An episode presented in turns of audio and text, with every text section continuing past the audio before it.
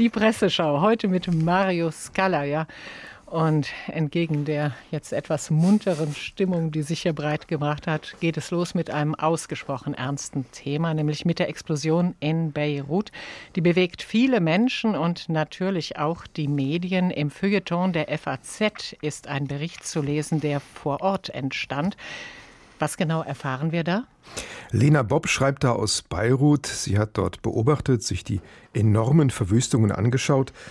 Die Auswirkung auf den Kulturbetrieb ist eines ihrer Themen. Politisches Theater, Kabarett, es war noch einiges da. Ab dem März kam dann der Corona-Lockdown, das war der erste schwere Schlag.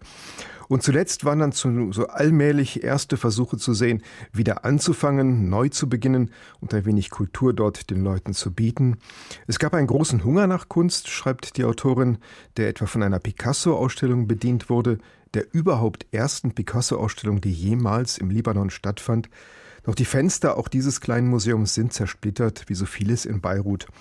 Sogar ein kostenloses Kabarett wurde da angeboten, um den Leuten ein wenig Normalität zu geben. Und die Autorin schreibt, Beirut war immer dem Mittelmeer zugewandt und stand für Offenheit. Doch jetzt drohte auch dort die zweite Welle. Die Regierung ist in Klientelismus und Korruption erstarrt. 50 Prozent leben unter der Armutsgrenze. Und die Autorin Lena Bob meint, man war sich sicher, dass die Kultur eines der ersten Opfer der Misere sein würde und wunderte sich, dass sie noch durchhielt. Man hatte sich darauf eingestellt, dass der alte Libanon früher oder später einfach implodieren würde. Nun ist er explodiert. So bringt es dann dieser Bericht dann auf den Punkt. Hm. Szenenwechsel. Die Taz titelt heute Alles muss anders und neu werden. Das hört sich jetzt erstmal nach Aufbruchsstimmung an und wo genau ist die zu entdecken? Diese Stimmung wird jedenfalls versucht zu erwecken für die deutschen Theater.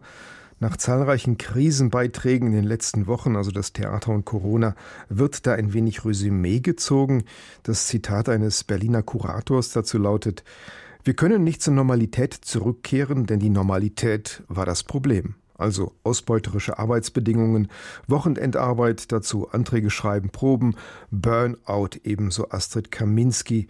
Das war die Normalität. Im Bild zu sehen ist das antike Theater in Epidauros und drunter steht das Theater als Instrument der gesellschaftlichen Meinungsbildung. Wie könnte so etwas heute aussehen? Und dazu gibt es dann ein paar Vorschläge. Mhm. Warum immer nur abends ins Theater gehen? Warum immer nach der Zentralperspektive?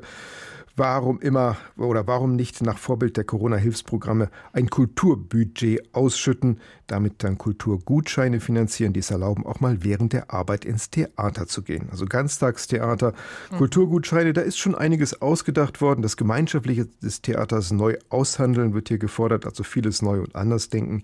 Da werden immerhin munter Ideen produziert und das Wort zum Beispiel vom Kulturgutschein hat mir da eigentlich sehr gut gefallen. Hm, wäre die Lösung für einige Probleme, die im Moment auf der Hand liegen.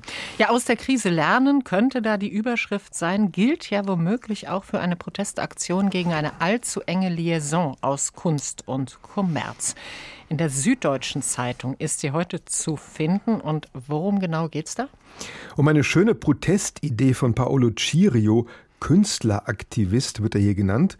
Und er findet, Kunstverkäufe, Auktionen seien heute nur noch Finanztransaktionen. Steuerhinterziehung, Geldwäsche seien da an der Tagesordnung ebenso Insider-Deals, Marktmanipulation und einiges mehr. Und da hat er nun den Datensatz der in den letzten zehn Jahren verkauften Kunstobjekte eines bekannten Auktionshauses von Sotheby's auf seine Webseite übertragen und bietet dann Reproduktionen dieser Werke zu jeweils genau einem Hunderttausendstel ihres Auktionspreises an. Ein Beispiel, ein Warhol, der bei einer Auktion 20 Millionen brachte, geht hier für 200 Dollar weg. Mit großem Preisschild versehen und einem Echtheitszertifikat von Chirio. Schöne Idee. Spekulationsaktivismus wird das genannt und das geht dann zum Beispiel so, der Käufer muss dieses Bild dann wenigstens fünf Jahre lang behalten und danach darf er es nur für mindestens den fünffachen Preis veräußern. Es gibt auch ein paar andere amüsante, so ein bisschen subversive Spekulationsaktivismus-Ideen. Also den Kunstkapitalismus mit seinen eigenen Mitteln schlagen. Chirio ist nicht der Erste, der das versucht hat, aber immer wieder originell zu sehen. Tja. Ja, und jetzt geht es um ein neues Wort, das gerade die Runde macht, der Maskenmuffel. Was ist dazu zu sagen, besonders im Feuilleton? Nun, der Glossist Zippert hat das in der Welt mal kommentiert und aufgespießt, das Wort natürlich und nicht die Sache an sich. Und er informiert zunächst, ein Muffel ist ein kleines Wildschaf mit gebogenen Hörnern und kann erstmal für gar nichts was. Mittlerweile habe das oder der Muffel praktisch jede ökologische Nische besetzt. Die ersten, so ergab seine Recherche, waren wohl die Krawattenmuffel, die irgendwann zu Gurtmuffeln mutierten und dann breiteten sie sich immer weiter aus, nahmen quasi die ganze Gesellschaft ein. Als Sexmuffel, Modemuffel oder auch Mautmuffel, aktuell Abstands- oder Hygienemuffel, was auch immer, man kann ihnen irgendwie überhaupt gar nicht mehr entkommen. Irgendwo ist immer einer. Der Glossist wartet dann nur noch auf die Überschrift Installateure sind Muffenmuffel, womit ein ganz wunderbares Wort erfunden wurde. Das ist dann, glaube ich, der ultimative Muffel. Den kann man dann wirklich nicht mehr toppen. Der Muffenmuffel, also den muss es einfach geben. Herzlichen Dank an Marius Galle. Die HR2 Kulturpresseschau. Weitere Kulturthemen auf hr2.de.